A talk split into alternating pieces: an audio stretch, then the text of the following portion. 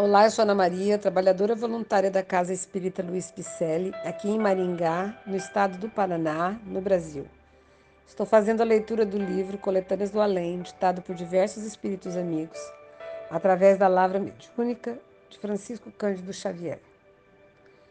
O episódio de hoje intitula-se Brilhe Vossa Luz, João de Deus.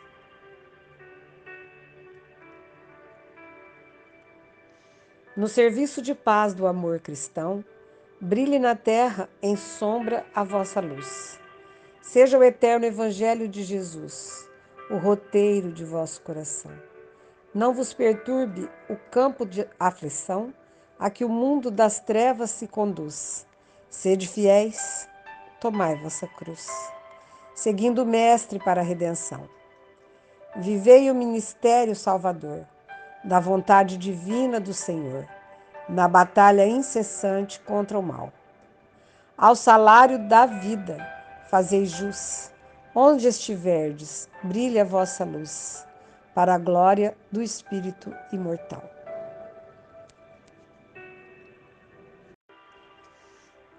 Querido amigo, esse poema nos faz refletir a necessidade de tomar a nossa cruz e seguir o Mestre. Que a gente possa não temer as aflições do dia a dia, sabendo que tudo que nos acontece tem um motivo. E que a gente tenha entendimento, sem revolta, para seguirmos que o nosso serviço é de paz e de amor pelo Cristo.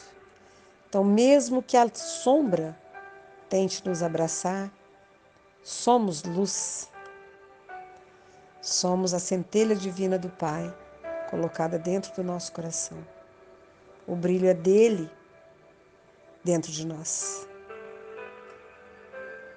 Que a gente possa viver todas as batalhas sabedores que estamos sendo carregados pelo Pai Celestial.